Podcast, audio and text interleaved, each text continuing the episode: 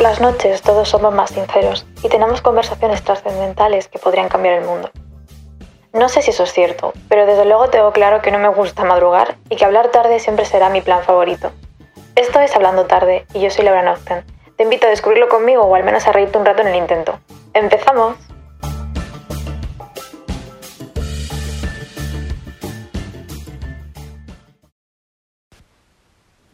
Hola chicos y chicas, bienvenidos a este podcast.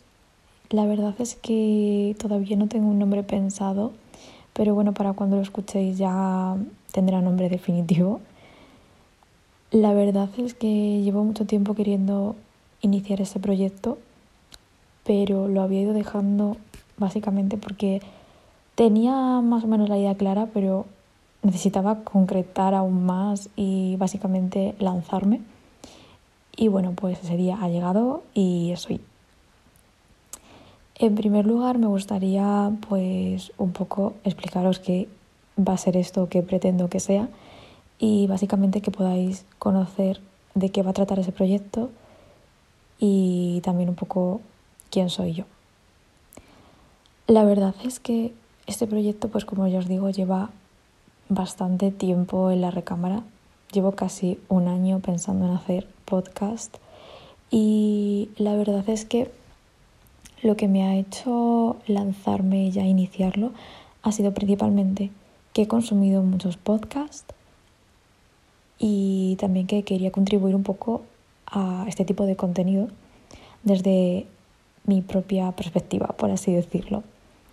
La verdad es que no sé muy bien qué esperar de esto, pero bueno, espero que os guste que formemos una comunidad y sobre todo que esto sea un espacio seguro para compartir ideas y para aprender un poco por el camino, tanto, no sé, vosotros mismos como yo, como todos juntos, no sé, la verdad es que puede salir una cosa muy guay o una puta mierda, pero bueno, hay que tener esperanza. La verdad es que esta es la segunda vez que grabo el, no diría piloto, pero sí como la presentación de esto pero bueno, es que la verdad es que tenía como una idea de lo que iba a hacer. Luego, cuando lo tenía grabado, pensé en otra cosa que, no sé, según mi criterio es mejor. Así que nada, voy con la segunda idea a ver qué tal sale. Bueno, la verdad es que en primer lugar me gustaría contaros, como ya os he dicho un poco, qué va a ser esto. La idea es que podamos hablar de cualquier tema desde una perspectiva, pues, no sé, bastante informal, pero sobre todo con, con argumentos sólidos, con opiniones claras y, no sé, que también desde mi propia experiencia y desde la vuestra, porque la verdad que me gustaría que esto tuviese feedback y fuese más bien bidireccional, pues fuésemos, no sé, caminando juntos, a un poco por la vida, suena un poco a lo Melendi, pero no es verdad. Y no sé, simplemente pues hacer lo que nos apetezca y ver a dónde llega. O sea, sí que tengo temas claros que quiero tratar, pero no sé, estoy bastante abierta a lo que vaya surgiendo durante, no sé, el camino de este podcast, por así decirlo. La verdad es que mi intención es tratar temas eh, de actualidad, curiosidades y no sé, un poco también sobre, o sea, no sé, hablar sobre emociones universales y mm, servir de apoyo un poco a personas que están en el perfil de ser una persona joven que ahora mismo está un poco no perdida, porque realmente nadie está totalmente perdido, pero sí que se cuestiona las cosas y se plantea qué está pasando a su alrededor o qué está pasando dentro de sí mismo. La verdad es que esta idea, a pesar de que ya llevaba un tiempo ahí fraga, hablar, fraguándose, Creo que ha dinamitado con la pandemia, o sea, el momento en el que todos tuvimos que volver a casa y estar encerrados meses, me hizo pensar en muchas cosas, me hizo darme cuenta de que realmente me había convertido en, una, o sea, en este tipo de persona que es como workaholic, adicto al trabajo, aunque en mi caso no era exactamente trabajo, pero como que me había, no sé, vuelto loca, de, vamos, de toda la vida, me había vuelto loca buscando como un montón de cosas que hacer para ocupar el tiempo porque sentía que estaba sentada tranquilamente pensando, estaba perdiendo el tiempo. Entonces me di cuenta de que realmente hacía esas cosas porque no quería estar a solas conmigo misma. Y en el momento en el que todo paró, pues estuve obligada a estar a solas conmigo misma y lo que descubrí no me gustó. Pero no me gustó porque me di cuenta de que me había descuidado muchísimo. No de cara a higiene personal o imagen, no sé, no de ese tipo, o sea, no del exterior, sino que me había descuidado muchísimo interiormente. Me había dado cuenta de que había cosas que son preguntas súper básicas que sabía, sabría responder de gente cercana a mí o incluso ni siquiera tan cercana, pero que no, no sabía responder de mí misma. Por ejemplo, no sabía cuál era mi libro favorito, cuál era mi película favorita, a dónde quería viajar o mm, si tuvieses, o sea, solo pudiese hacer una cosa en el mundo, ¿qué haría? No sé, ese tipo de preguntas que son unas normales y otras un poco intensas, que no sé, os juro que no sabía por dónde abordarlas.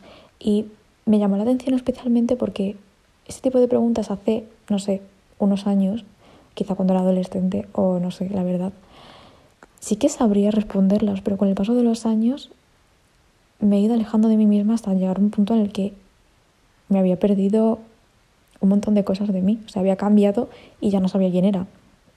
Y eso también afectó a mis relaciones con los demás porque obviamente con la cuarentena, la pandemia y todo, todos estábamos como mucho más vulnerables y en un contexto raro, o sea, ahora sí eso lo contaré un poco.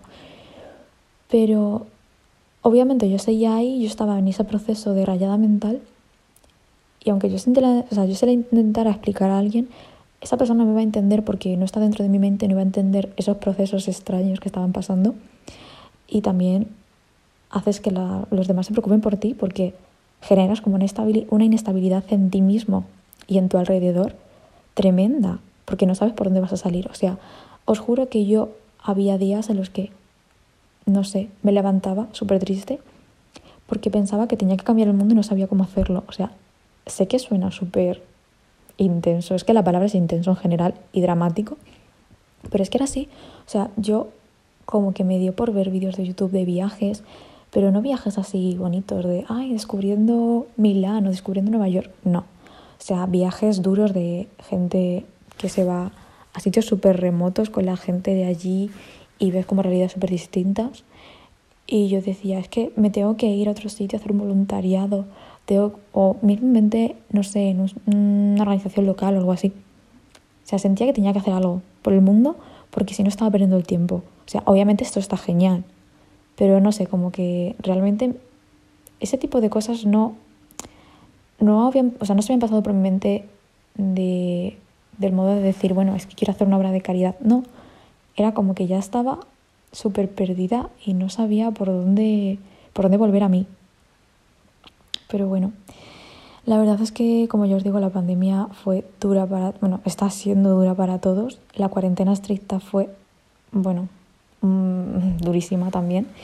Y es que, no sé, la verdad es que a veces pienso lo que hice el primer día de estado de alarma, cuando todavía no sabíamos ni lo que esas palabras significaban, o cuando pensábamos que íbamos a estar dos semanas en casa y luego la vida iba a ser igual que antes, pero igual de verdad, sin mascarilla, ni distancias, ni esas cosas.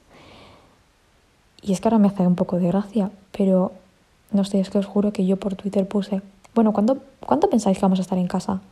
Y la gente me decía, hasta junio. Y yo, Mm, no, ni de coña, o sea, esto en dos semanas se pasa, no sé qué, o cuánto tiempo pensáis que va a seguir la cosa así. O sea, era súper gracioso, bueno, a ver, no es gracioso, pero me entendéis, porque teníamos unas expectativas muy raras porque no estábamos habituados a nada de esto, no sabíamos lo que una pandemia significaba. Y no sé, me parece súper inocente.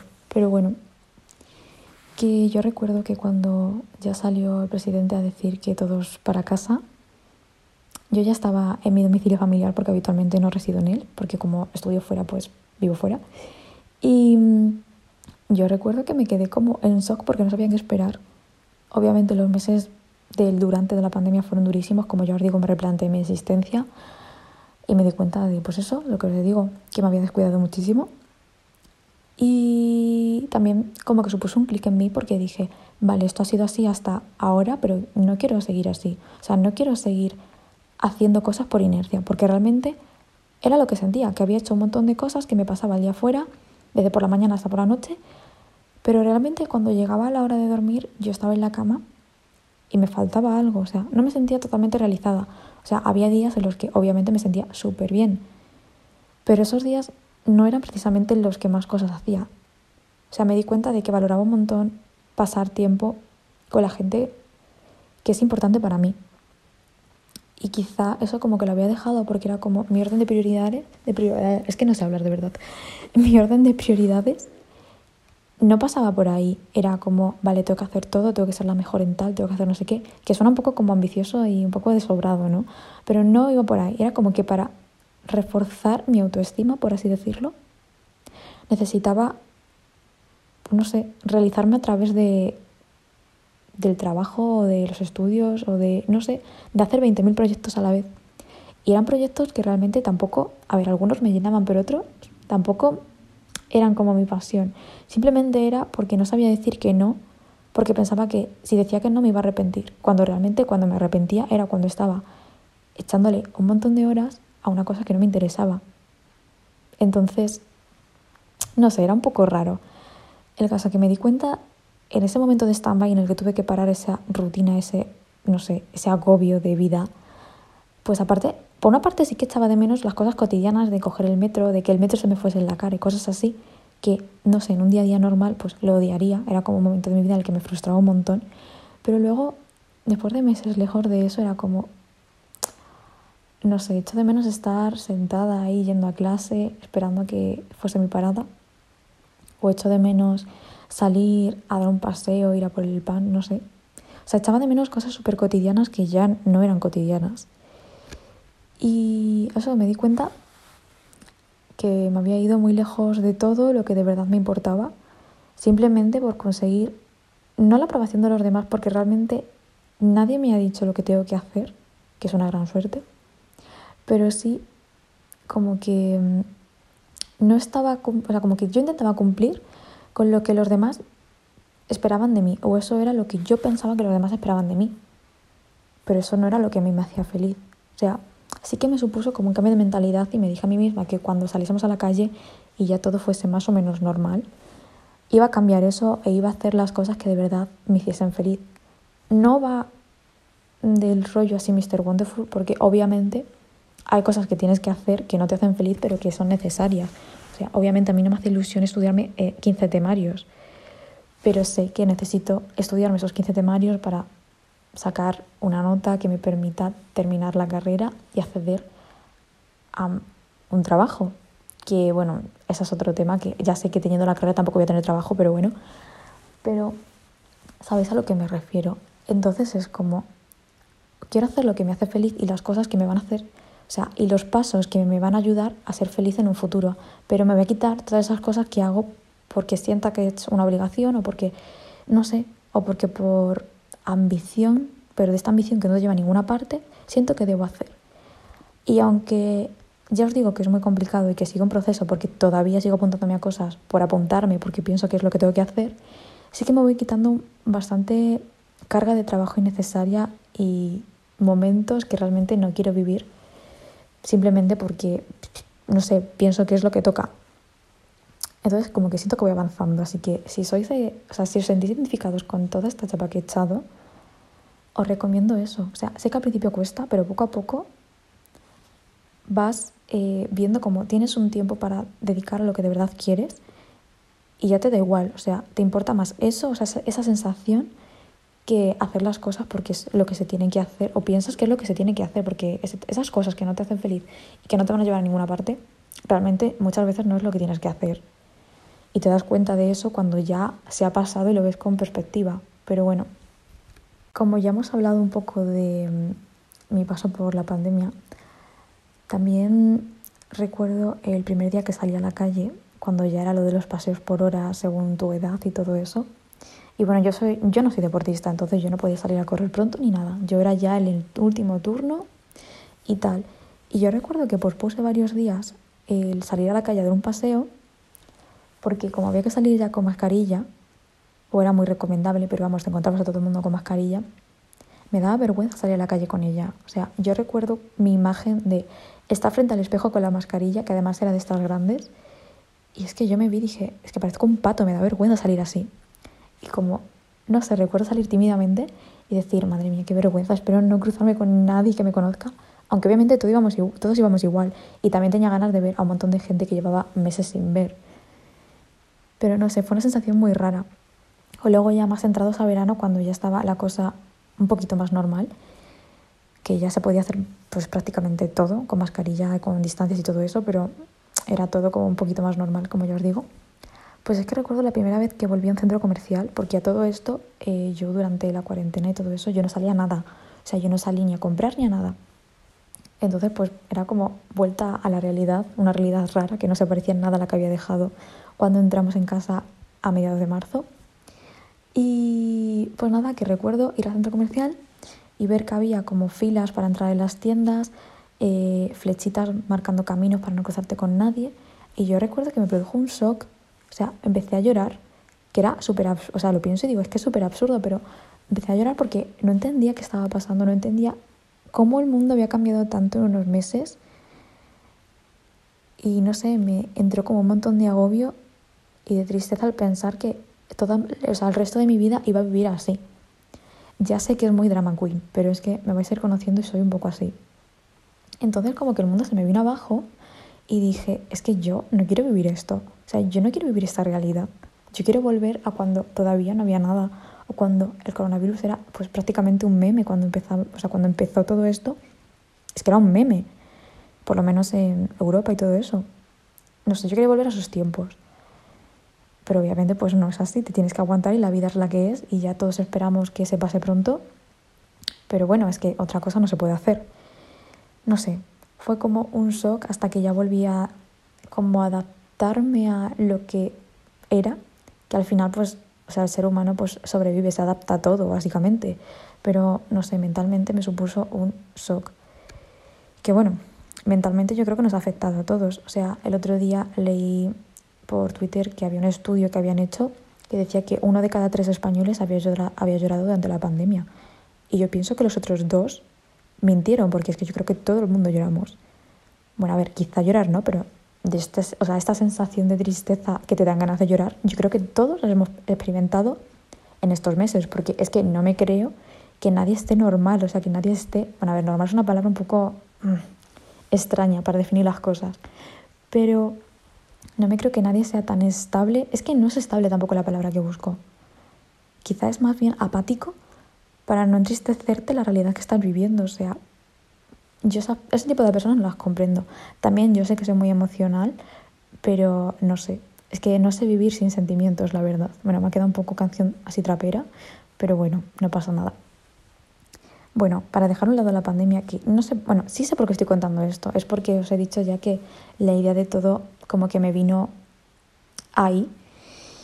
Para dejar a un lado la pandemia, que os he contado toda esta chapa pues para que sepáis de dónde ya me viene el impulso para hacer esto. Eh, como el propósito de este primer programa era, bueno, programa he dicho que no, presentación, era que me conocieseis un poco más para saber, no sé, con quién estáis hablando, bueno, quién os está hablando. Pues he puesto por Twitter que ¿qué preguntaríais a alguien que os acaban de presentar si no hubiese ningún tipo de censura? Es decir, pues obviamente a una persona que no conoce de nada hay cosas con las que vas a tener cuidado. Pero no sé, me gusta más sin filtros, la verdad. Me parece más interesante y oye, si está la oportunidad ahí, pues a probar. Bueno, pues voy a contestar alguna de estas que la verdad es que me parecen súper interesantes. O sea, quiero dar las gracias a las personas que habéis participado porque me esperaba un total de cero interacción. Es que no sé si os pasa, pero es que Twitter, no sé, es que yo interactúo todo el rato, pero es que luego yo pongo algo y todo el mundo me ignora. Entonces ya me canso. A ver, no me canso porque me da igual, porque es como un poco mi cajón de mierda. Yo pongo un montón de memes y de tonterías y no espero ningún feedback, pero oye, para estas cosas pues me viene muy bien que alguien me conteste. Bueno, pues empezamos con cuántos euros tengo en mi cuenta corriente. A ver, esto es un poco la resistencia, pero bueno, no me importa contestar realmente porque, mira, ojalá esto fuese bien, porque yo empiezo esto con muy poco dinero, la verdad. O sea, yo a ver, obviamente no estoy pobre, pero pensad en un estudiante, pues mucho dinero no tengo. La verdad es que mi cuenta bancaria tiene cuatro dígitos, pero esos cuatro dígitos no los uso, vivo en modo, no sé, en modo básico, no tengo vida de rico como Camilo. Es que, Dios, bueno, ese es otro tema. Es que me hace un montón de gracia los memes estos de eh, cuando te dijeron que la pandemia iba a durar poco, no, que no iba a ser tan pesada, no sé qué, y luego ponen una foto de Camilo, en plan, y ponen la pandemia. No sé, es que ese tipo de memes tan malos, pues a mí me hace gracia el caso. Que empiezo con eso, con cuatro cifras, pero que no uso porque he de decir que mi fortuna la conseguí yendo a la hora caigo. Pero bueno, esa es otra historia que quizá la puedo contar porque es graciosa y es curiosa. Así que nada, no voy a concretar exactamente, pero vamos, tengo muy poco dinero, la verdad. O sea, son cuatro cifras, pero no, no esperéis dígitos altos. O sea, son cuatro cifras tirando para abajo. O sea, de... Sí, pues para abajo ya está, no voy a decir más. Eh... Otra pregunta que me han dejado es que si hablo sola, pues a ver, no hablo sola. Sí que es verdad, a ver, es que en general hablo un montón, pero un montón, un montón, un montón, y exteriorizar mis palabras lo hago, pero cuando hay alguien más. Pero yo soy una persona muy poco ruidosa. Es que ni siquiera estando sola, o sea, por ejemplo, yo no soy de ponerme la música en alto ni nada.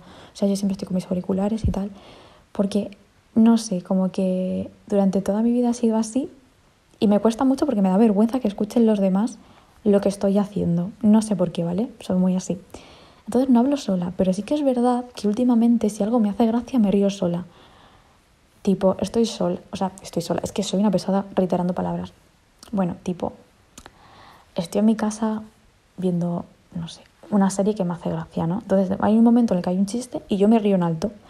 Antes no lo hacía, pero es que ahora me río en alto, no sé por qué. Yo creo que es porque me estoy haciendo vieja y estoy más cerca de ser una señora y eso es un poco de señora, pero bueno. Sí que es verdad que dentro de hablar sola, aunque no lo haga pues en alto, sí que un poco para mí sí que me hablo, o sea, yo a veces noto como que tengo una dualidad porque yo, o sea, hay una parte de mí que hace una cosa y otra parte que dentro está diciendo, eso no lo hagas, o eso tal, o eso no sé qué. Entonces, no sé si cuenta como hablar sola, pero bueno. Otra pregunta que también me ha parecido muy interesante y que la verdad es que dice mucho de una persona, o sea, dice mucho, pero a medias ahora me voy a explicar, es que si soy, bueno, que si era de los frikis o de los populares. Pues a ver, yo creo que de ninguna, pero si estoy más cerca de algo de los frikis, pero no porque fuese friki de algo tipo, ay, me encanta Star Wars o este tipo de cosas que, a ver, que cada uno que le guste lo que quiera, ¿sabes? Pero como que se asocia a ser un poquito friki. Pues eso no. Pero es que popular tampoco he sido, ¿sabes? O sea, yo creo que estoy más cerca de lo de friki. O sea, me refiero al colegio, instituto y tal, porque la universidad es que directamente soy anónima. Pero, a ver, no porque no vaya, sino porque es que soy anónima en general. Pero eh, he estado más cerca de los frikis porque yo en general sí que era muy estudiosa. Es que no, la palabra no es estudiosa, pero sí que tenía como una capacidad para leerme una cosa que se me quedase, o sea, como no es un aprendizaje, como que tenía una habilidad para aprender cosas muy rápido. Entonces, en general, pues sacaba buenas notas y tal. Y a ver, también saco buenas notas, pero antes en el colegio, en el instituto era más potente, la verdad. Ahí era más lista. Entonces, pues como que quizás sí que era más como hacia empollona, ¿no?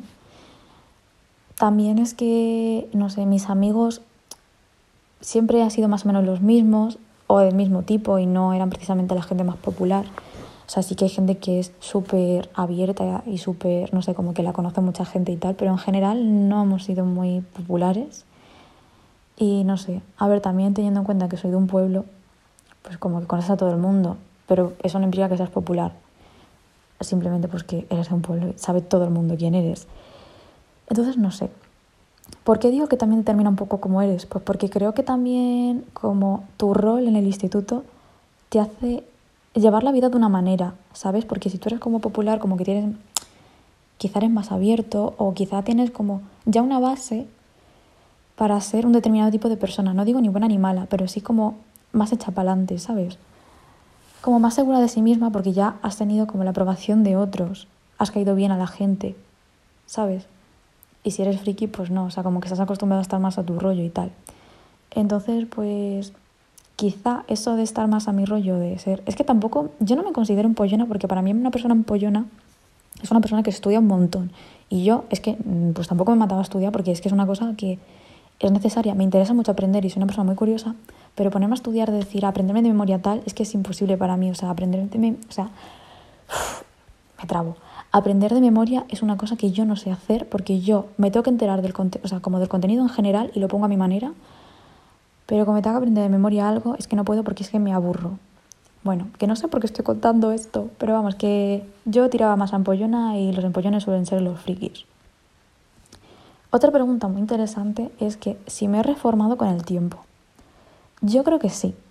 O sea, no creo que mi personalidad fuese como muy conflictiva ni nada de por el estilo, la verdad, porque de cara, o sea, de puertas para afuera soy muy calmada, de puertas para adentro con personas que me conocen, o sea, que son ya mis amigos, mi pareja, mi familia y tal, pues sí soy más enérgica.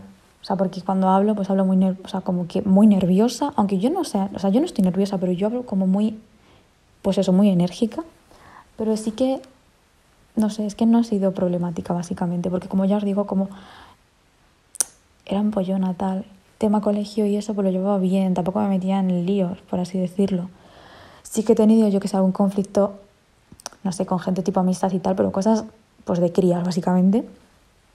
Entonces, pues no sé, quizás sí que, o sea, sí que he cambiado algo que para mí es importante, que es que he aprendido que hay cosas que me tomaban muy, muy, muy a pecho que ya me dan un poco igual. O sea, en general me solía tomar las cosas muy a lo personal y he aprendido con los años y aún así sigo un poco en proceso porque todo me lo tomo a lo personal. De que hay cosas que la gente dice de unas maneras que yo me la tomo mucho más fuerte de lo que de verdad es y eso no te lleva a ningún lado, te lleva a un montón de, más que de conflictos, porque si, como ya os digo, no soy conflictiva, pues como de rencor o de enfadarme yo sola y obviamente yo no, lo yo no se lo voy a decir a esa persona. Y al final es como que sacas de eso, o sea, pasas una tarde tú ahí súper enfadada y súper irascible y no, o sea, has, has, desaprovechado un día entero en eso. También he aprendido eh, a que, pues eso, básicamente todo se basa en que me da un poco más igual las cosas que me tendrían que haber dado igual antes. También he aprendido, o sea, esto creo que nos ha pasado a muchas chicas de mi generación, pero es que es verdad. El feminismo me ha ayudado un montón, tanto a reformar la opinión que tenía de mí misma como la opinión o el tipo de lenguaje que usaba con otras chicas y bueno, personas en general. Ya no juzgo a la gente, o sea, hay cosas que yo sé que no se pueden juzgar porque es muy feo, o sea, no rara vez voy a juzgar a alguien por tema físico, tema, no sé, ese tipo de cosas o lo típico de puta zorra, no sé qué. O sea, no lo voy a hacer nunca. No voy a cuestionar nada de eso, porque cada cual vive su manera y hace lo que quiere. Y es verdad que quizá antes no era así, pero porque también los tiempos han cambiado mucho. O sea, ahora como que me choca un montón, pero quizá cuando tenía 12 años, pues cuando tenía 12 años que, que era 2011, pues es que era de otra manera todo, o sea, eso era súper habitual. Y a día de hoy hay gente que sigue así. Y eso es lo que me preocupa, porque ahora hay un montón de información que está al alcance de cualquiera, y eso me parece preocupante. Pero bueno, ¿en qué más me he reformado? Pues quizá también en mi forma de querer a la gente. También yo creo que es por el feminismo, de verdad, porque, no sé, o sea, creo que a la gente hay que quererla libre y como es y no pretender cambiar a nadie que cada uno pues es feliz a su manera y en su, no sé, con sus propias creencias. Y quizá eso pues antes era muy, mm, no sé, es que la palabra no es posesiva tampoco, pero como que tenía unos ideales un poco raros en cuanto a cómo se tiene que ir a la gente o cómo que la gente tiene que ir conmigo a muerte y cosas así. Eso pues no es así exactamente. ¿Qué más? Es que ahora dándome cuenta me he reformado muchas cosas, pero también yo creo que crecer te hace cambiar de opinión respecto a las cosas y te hace pues madurar, obviamente.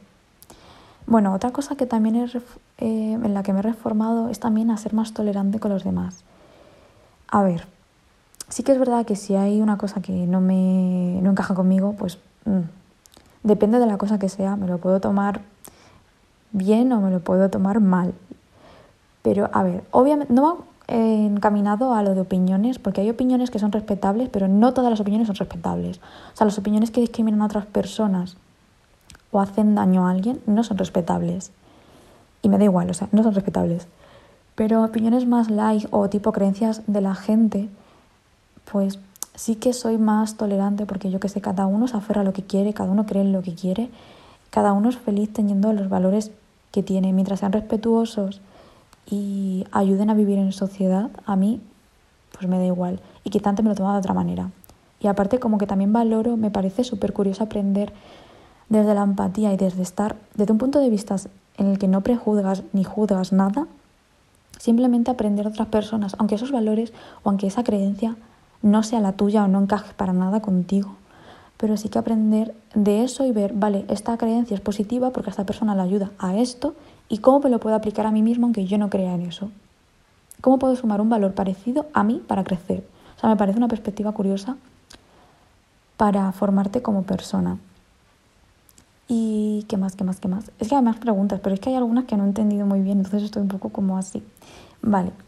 Eh, me han puesto también, háblame de tus demonios. Pues a ver, es que esto es una pregunta pues curiosa, también muy personal, que a ver, eso no me importa porque de verdad me fascina hablar. Pero es que ahora mismo no lo sé. O sea, yo creo que mis demonios son el sentir que estoy perdiendo el tiempo. O sea, para mí perder el tiempo, antes, a ver, no es que me diese igual porque siempre me ha costado mucho eso, pero bueno, como que lo sobrellevaba, pero es que ya a partir de estar meses encerrados en casa, perder el tiempo me duele muchísimo. O sea, porque digo, es que estoy aquí sin hacer nada o he perdido no sé cuántos minutos de mi vida que no van a volver, cuando podía haber estado haciendo otra cosa súper guay o que me hubiese venido genial, no sé qué. Entonces, el sentir que pierdo el tiempo es que me rompe por dentro. Mis demonios también son un poco que creo que me juzgo mucho y soy muy dura conmigo misma hasta unos puntos en los que me hago daño. O sea, hay puntos en los que hay que exigirse porque exigirte siempre te hace dar un paso más y ser mejor y todo eso, pero hay veces en los que la autoexigencia extrema pues te rompe porque es que ya es un punto, por ejemplo, en mi caso, en el que digo, vale, me, me gustaría conseguir esta cosa. Entonces, por ejemplo, la consigo. Pero es que cuando la he conseguido digo, uy, pero es que podía haber conseguido la otra que es más o mejor. Y digo, ya está, es que tendría que haber hecho la otra, es que soy tonta, es que no sé qué. Y es como que nunca me conformo. Siempre pienso que podría haberlo hecho mejor, que podría haber hecho tal, que podría haber hecho no sé qué. Y entonces, pues es eso que te ayuda a avanzar, pero también como que no te deja disfrutar de lo que tienes. Y es como que ya hasta que no se ha pasado y, ya ves que, joder, pues eso estaba bien, pues no lo has disfrutado. Entonces eso como que me quepa un poco porque es verdad que me doy cuenta de que disfruto de las cosas cuando se han pasado. O sea, disfruto del recuerdo de decir, jo, pues esto era guay. Pero en el momento yo no lo sentía así, yo lo sentía que tendría que haber hecho lo otro. Y es muy duro porque es que todo el rato es así. Quizá también es porque estoy, o sea, estoy acostumbrada, a ver, es que suena un poco de sobrada, pero de verdad que no es de sobrada, que en general las cosas que me propongo, pues las suelo conseguir, me cueste más o me cueste menos. Entonces, como no he llegado a nada que diga, bueno, es que me he puesto un el listón aquí y no he llegado. O sea, creo que más o menos siempre he llegado y nunca me lo he puesto como muy bajo.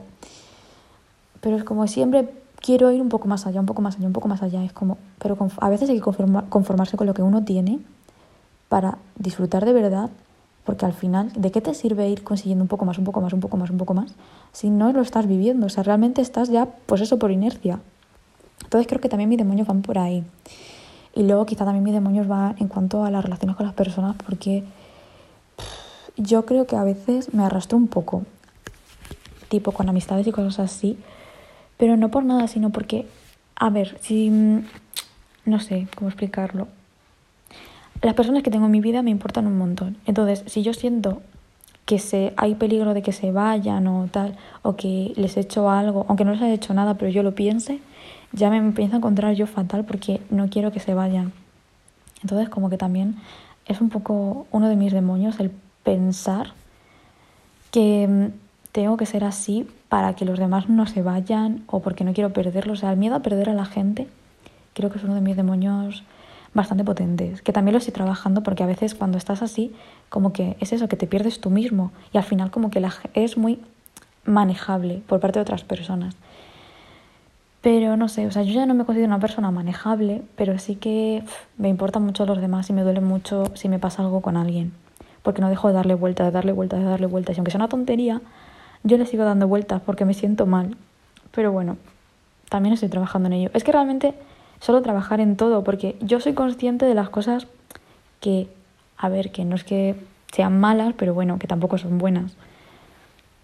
Entonces siempre suelo trabajar en eso porque no quiero tener una faceta que yo sepa que está mal sin corregir, por así decirlo. Suena un poco sargento, pero no, es que, no sé. Si sabes lo que te pasa, ¿por qué lo vas a dejar ahí cuando tienes solución, no? Eh, ¿Qué más? Bueno, hay una pregunta, pero que no sé muy bien qué significa. Y la voy a interpretar yo porque es que no la entiendo, la verdad. Porque, a ver, me han puesto, ¿es amor de madre o hubo amor? Y esta no la entiendo. Entonces, yo la voy a interpretar de otra manera. O sea, si alguien sabe lo que es esto, por favor, decídmelo porque igual yo soy tonta y no me he enterado. Pero bueno, que mm, en general la voy a interpretar como si hubo amor en mi niñez o en mi infancia, ¿no? Y yo creo que sí, que hubo mucho. Aunque hubo un momento, o sea, hubo momentos en los que yo lo veía de otra manera. O sea, no porque yo no me sintiese querida, porque para nada. O sea, yo creo que he sido una hija muy querida, una amiga muy querida y no sé, todo he sido bastante querida. Pero sí que ha habido momentos en los que yo no me encontraba bien en los sitios en los que estaba. Porque yo sentía que yo quería hacer un tipo de cosas que yo era de una manera determinada, que a ver, que no soy especial ni guay ni nada, ¿sabes? Soy súper básica, sinceramente. Pero sentía que no era mi sitio y que aunque la gente me quisiese ahí, yo no quería estar ahí y eso como que tuve un conflicto súper fuerte. También relacionado con lo de perder el tiempo porque sentía que yo estaba en sitios en los que no quería estar y no podía huir de ahí. Y en vez de adaptarme a eso y decir, bueno, pues es lo que hay, disfrútalo de la manera en la que puedas porque es lo que va a haber.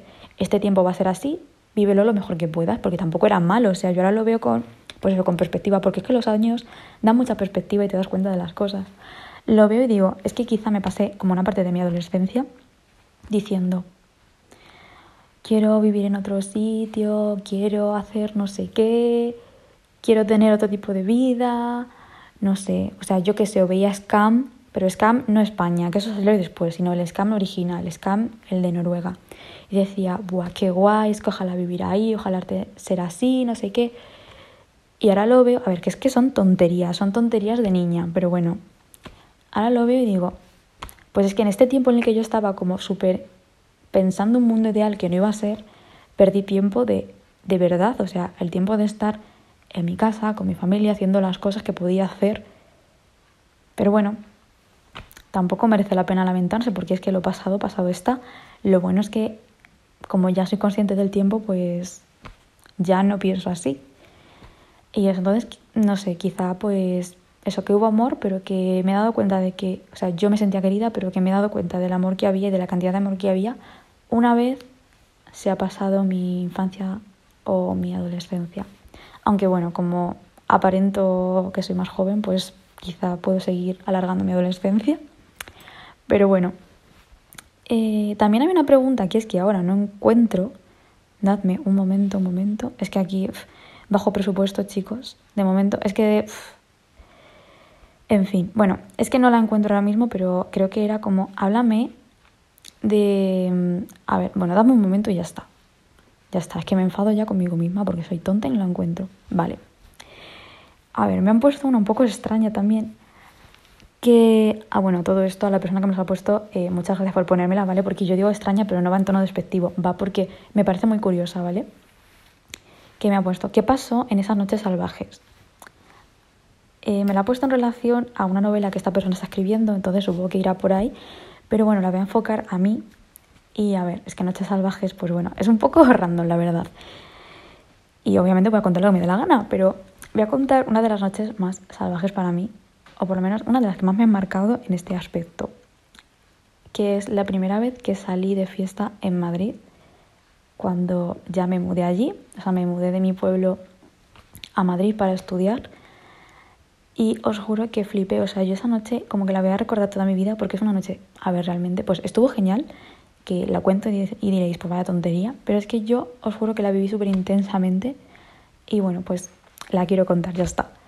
Y es básicamente em, la primera vez que salí de fiesta en Madrid fue en Halloween, o sea, Halloween de 2017. Em, me gusta mucho esta noche también porque creo que fue el momento en el que surgió la amistad de mis amigos actuales de la universidad. O sea, ahí fue con donde yo considero que se formó el grupo. Porque, a ver, sí que es verdad que en mi carrera, pues, somos poca gente, pero como que vamos con clases más grandes y tal. Pero realmente como que en ese momento, pues, nos llevábamos bien, pero tampoco había como una relación súper estrecha entre todos, por así decirlo. Y no sé, o sea, sinceramente no sé cómo surgió, pero solo sé que de repente un día hicimos un grupo de WhatsApp para quedar en Halloween, cinco personas. Y aunque una de ellas sí que la conocía de antes, porque, o sea, el destino como que nos ha ido uniendo y es súper extraño, la verdad.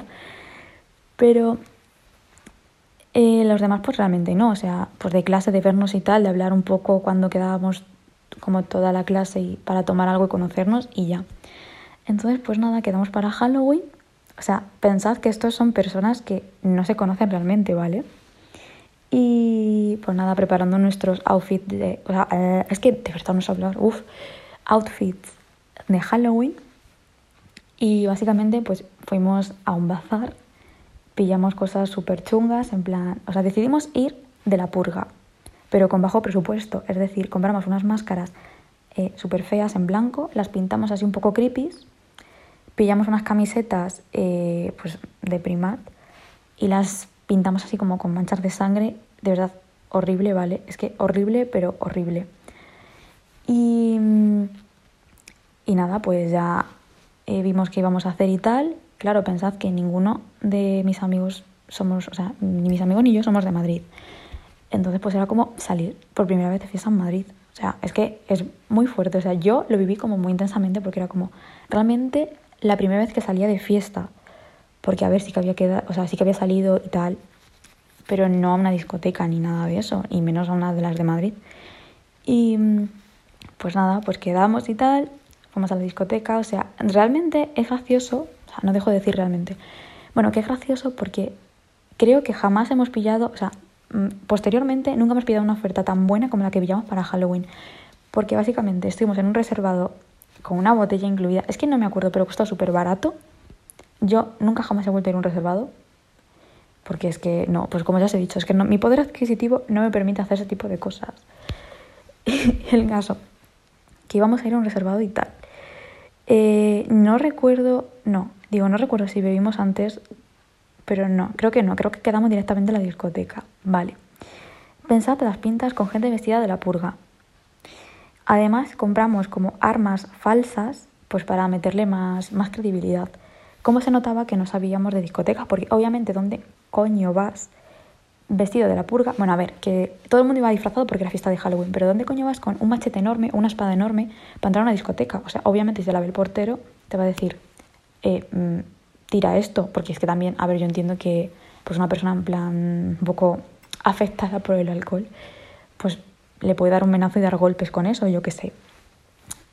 El caso que yo cogí y me guardé una espada grandísima de plástico entre la bueno, básicamente con la camiseta cruzándome prácticamente todo, o sea, es que seguramente el pico de la espada, bueno, eh, la punta de la espada me saldría por debajo de la camiseta, pero bueno, es que ridículo. Además me hice dos moños, no sé, o sea, es que yo me sentía de la purga, pero también un poco emo, no sé.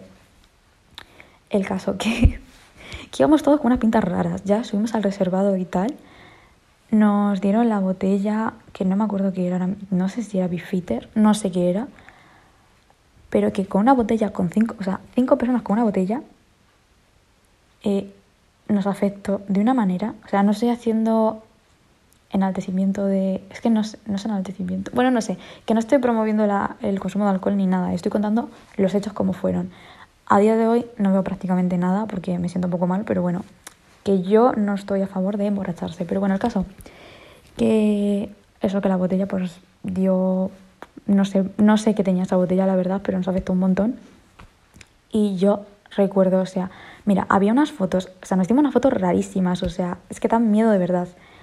Eh, recuerdo uno de mis amigos pidiendo en bucle que pusiesen Shakira. Obviamente el DJ estaba súper lejos, no lo iba a escuchar, pero era el ímpetu. Recuerdo caídas, recuerdo las escaleras moviéndose, no sé qué recuerdo. Yo sé que me reí un montón, me lo pasé súper bien, no por haber bebido alcohol, ¿vale? Sino por ser la primera vez que salía en Madrid. Y no sé, me sentí muy feliz. Y para mí fue un poco salvaje porque eh, volví a mi casa como a las 8 de la mañana y eso para mí es raro porque, vuelvo a repetir, yo no había salido nunca. Y fue como, madre mía, ¿qué ha pasado? O sea, qué noche. Y, no sé, que lo he contado fatal, fue una... O sea, realmente es una tontería, pero de verdad, pensado desde el punto de vista de una persona de que, pues eso, que acaba de cumplir 18 años, vive en otra ciudad, se ha independizado, por así decirlo, y tiene un nuevo grupo de amigos. Y como ya os digo, pues a partir de ahí ya se forjó la amistad y ya pues, pues de momento siempre juntos, espero que siga siempre juntos de verdad. Y mm, pues eso, para mí fue una noche súper salvaje porque pensar que yo iba vestida hecha un cuadro, que volví a mi casa a las 8 de la mañana. Además es como esa hora en la que se mezclan trasnochadores y gente que madruga. Y me hace mucha gracia pensarlo porque aparte veo las fotos y digo, me siento como muy bebé viéndolas, o sea, veo esas fotos y digo, qué pequeña, pero las veo también y digo, madre mía, qué cuadro. Y la verdad es que esa sensación, ese sentimiento, y como yo me sentía en esos momentos, creo que es algo que no se ha perdido nunca, porque siempre que quedo con mis amigos, ya sea para ir de fiesta o para hacer planes de tranquis, porque ahora pues todo es de tranquis, pues siento eso y me parece guay sentir una energía tan positiva con la gente. O sea, esto de cara amigos, pero otro día si queréis con otras historias de buenas vibras. Y no sé, me pareció muy guay. Esa fue como mi noche salvaje. No sé qué esperabais. O sea, quizás sí pienso como una cosa así como más salvaje, pero bueno, esa es la que me apetece contar hoy. Y mm, bueno, estas son las preguntas que me han puesto. ¿Podría haber puesto más? Sí, pero es que teniendo en cuenta que mm, las he puesto súper tarde, pues bueno, por bastante que me han hecho algo de caso. Bueno, que creo que lo voy a dejar aquí porque ya he contado la pandemia, he, contado o sea, he contestado preguntas, he contado que va a ser esto, más o menos, aunque lo he contado un poco mal. Pero bueno, voy a dejarlo aquí. Espero que os haya gustado, espero que para cuando suba el próximo podcast, que ya va a ser de verdad el programa, os guste. Espero no trabarme más, porque es que me estoy trabando un montón. Espero no hacer ruidos, porque también sé que tengo un tic para hacer... Y eso es como súper agotador. Pero bueno, que sé que voy a aprender en el camino. Espero que os guste el contenido, espero que también aprendáis. Y me gustaría que me contaseis algo vosotros. Me gustaría que me contaseis de, o sea, cuál es vuestra respuesta a alguna de las preguntas que, que he contestado yo. ¿Qué os gustaría ver en los próximos podcasts? Y pues nada, pues contadme algo en general. O sea, me gustaría también como abrir una sección de... ¿Ves? Es que ya estoy con el ruido. Hacer una sección de anécdotas o de consultorio cosas así. Pero ya cuando vaya un poco más todo encaminado y haya más programas. Así que nada, en muy poquito sacaré un programa de verdad, hablaré de algo en concreto y nada, muchísimas, muchísimas, muchísimas gracias por escucharme, por dar una oportunidad a esto y que estoy segura de que lo vamos a pasar genial, que vamos a hacer cosas muy guays y que pues tengo muchas ganas de todo esto, así que como tengo ganas, pues esto va a ir a tope. Como no tengo ahora mismo ni despedida ni nada, pues supongo que la Laura del futuro pondrá algo aquí. Y también espero que ponga nombre al programa, así que nada. Muchísimas gracias, un abrazo. muchísimas gracias, un abrazo enorme. Y eso, que espero no trabarme y que os espero en el próximo programa.